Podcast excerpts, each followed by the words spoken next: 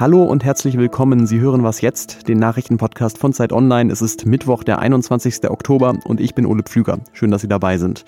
Meine Themen gleich, ähnliche Zahlen wie im Frühjahr, aber bisher kein Lockdown. Was ist anders im deutschen Corona-Herbst? Und Frankreich trauert um einen ermordeten Lehrer. Erstmal die Nachrichten. Ich bin Matthias Peer. Guten Morgen. Die EU-Staaten haben sich auf eine Reform der milliardenschweren Agrarpolitik verständigt. Das hat die deutsche EU-Ratspräsidentschaft mitgeteilt. Bei der Agrarreform geht es um hunderte Milliarden Euro und damit um den größten Posten im EU-Budget. Viele Landwirte sind von den Direktzahlungen aus Brüssel abhängig, fürchten aber gleichzeitig zu hohe Umweltauflagen der EU. Der Kompromiss sieht nun unter anderem vor, dass EU-Staaten 20 Prozent der Direktzahlungen an die Landwirte für sogenannte Ökoregelungen reservieren müssen. Okay, Mr. President, das US-Wahl-Update. US-Präsident Donald Trump hat in der Nacht trotz der Corona-Pandemie wieder ein großes Wahlkampfevent abgehalten und seinen Anhängerinnen und Anhängern eine schnelle wirtschaftliche Erholung versprochen. Zuvor hatte der Immunologe Anthony Fauci Trump kritisiert, weil er weiterhin Großkundgebungen abhält. Trump soll Fauci laut einem Zeitungsbericht als Katastrophe bezeichnet und ihm Fehler vorgeworfen haben. Im Verlauf der Pandemie hatte Trump Faucis Rat zu härteren Maßnahmen mehrfach ignoriert. In den USA gibt es inzwischen 225.000 registrierte Corona-Tote, so viele wie in keinem anderen Land. Redaktionsschluss für diesen Podcast ist 5 Uhr.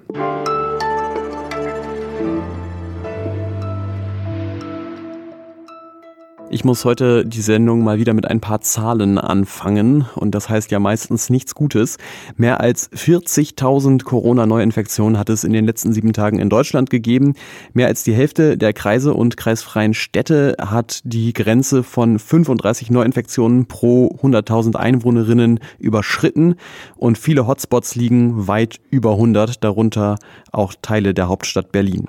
Und besonders beunruhigend ist die Zahl der Toten, die steigt auch wieder sodass wir möglicherweise schon heute in Deutschland den zehntausendsten Corona-Toten zu beklagen haben.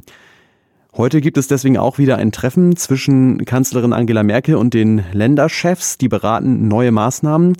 Bisher sieht es aber so aus, als würde ein weitgehender zweiter Lockdown wie im Frühjahr eher nicht im Gespräch sein.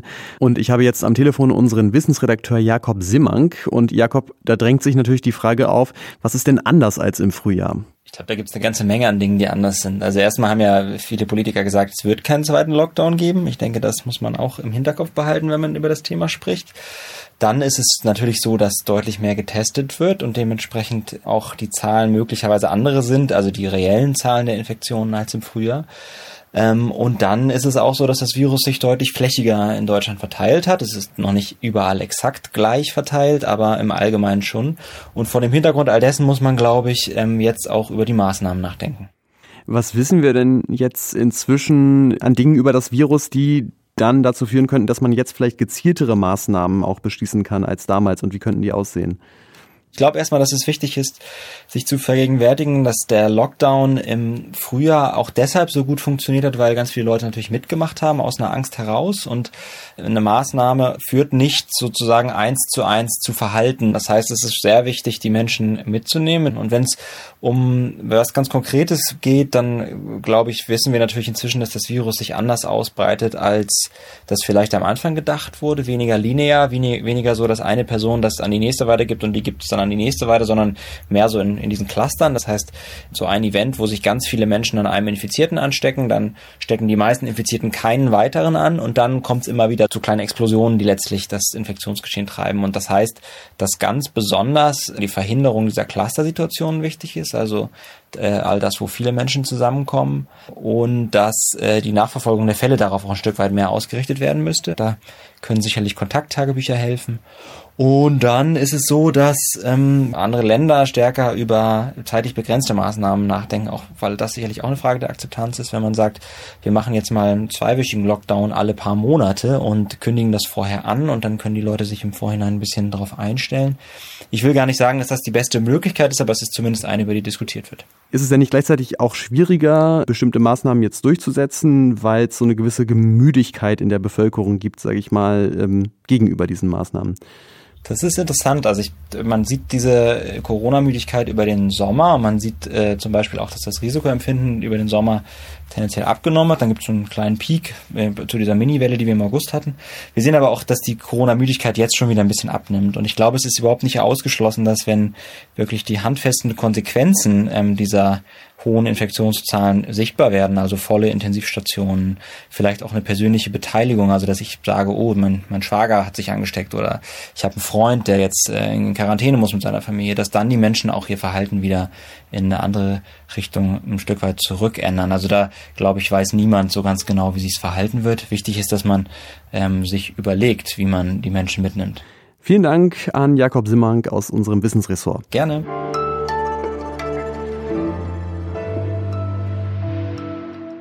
Und sonst so? Wenn ich nicht einschlafen kann, dann mache ich das hier. Ich höre mir einen Podcast an, aber natürlich keinen von unseren Zeitpodcasts, die sind ja viel zu interessant und aufregend, sondern diesen. Hallo ihr Lieben und herzlich willkommen zum Einschlafen Podcast Episode 475. Der Einschlafen Podcast von Tobi Bayer ist das und das ist der einzige Podcast, wo ich, wenn ich da eine Folge bis zu Ende gehört habe und gar nicht anders konnte, wo ich dann denke, uh, das war jetzt aber keine gute Folge, denn das Ganze funktioniert so. Ich lese euch heute ein bisschen Immanuel Kant vor, davor ein bisschen Rainer Maria Rilke und davor erzähle ich euch ein bisschen was, damit ihr abgelenkt seid von euren eigenen Gedanken und besser einschlafen könnt. Und warum erzähle ich Ihnen das? Weil ich weiß, dass Tobi uns durchaus oft hört und weil der Einschlafen-Podcast im Vergleich zu was jetzt ein richtiger Podcast Methusalem ist. Diese Woche wird er zehn Jahre alt. Deswegen an dieser Stelle von mir, Tobi, herzlichen Glückwunsch. Mach bitte unbedingt weiter so, weil... Ja.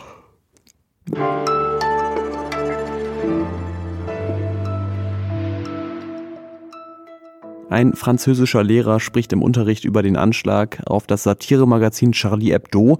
Er zeigt auch die Mohammed-Karikaturen des Magazins und ein paar Tage später ist er tot. Der Lehrer hieß Samuel Paty und er wurde vor fünf Tagen in einem Pariser Vorort von einem 18-jährigen mutmaßlichen Islamisten getötet und enthauptet. Die Polizei hat den mutmaßlichen Täter erschossen, aber die Tat wirkt natürlich jetzt erst so richtig nach. Heute Abend ehren die Franzosen Paty mit einer großen Gedenkveranstaltung an der Sorbonne und über den Schock, in dem sich das Land immer noch befindet, spreche ich jetzt mit Annika Jöris, die Zeitautorin in Frankreich ist. Hallo. Ja, hallo. Ja, es sind ja jetzt schon am Wochenende Zehntausende in Paris und anderswo auf die Straße gegangen. Partie bekommt den Orden der Ehrenlegion verliehen. Man kann, glaube ich, sagen, das ist so eine Art Bundesverdienstkreuz auf Französisch. Wie tief sitzt denn der Schock in Frankreich und vor allem an den Schulen über diese Tat? Der Schock ist natürlich riesig, äh, zumal der Lehrer ja auch so bestialisch ermordet wurde. Ne, er wurde ja tatsächlich äh, enthauptet und das nur wenige Meter von der Schule entfernt. Das an sich ist natürlich nochmal besonders schockierend. Und ich habe gerade mit der Mutter einer Schülerin dieses Collège sprechen können, die sagte, dass alle auch deswegen so fassungslos, weil es eigentlich eine ruhige Schule ist. Also sie sprach davon, ja, die meisten Eltern würden sich wünschen, dass ihre Kinder auf so eine tolle Schule gehen könnten. Insofern kommt dieser Mord jetzt, ähm, es ist immer bestialisch, aber er kommt jetzt besonders überraschend in diesem eher idyllischen Ort. Was die Tat ja schon auch wieder zeigt, ähm, Frankreich hat durchaus einfach ein Problem mit islamistischer Gewalt. Es gibt immer wieder Anschläge. Wie reagiert der Staat denn jetzt darauf? Ja, das stimmt. Tatsächlich hat Frankreich die meisten terroristischen Anschläge in, in Europa zu verzeichnen in den vergangenen Jahren. Und der Staat, also die Regierung von Emmanuel Macron, reagiert jetzt mit Law and Order. Also als erstes werden jetzt Verbote ausgesprochen, beispielsweise einer Moschee bei Paris. Es sollen auch bestimmte Vereine verboten werden, die angeblich, das ist immer nicht in allen Fällen ganz klar, islamistische Pläne schmieden sollen.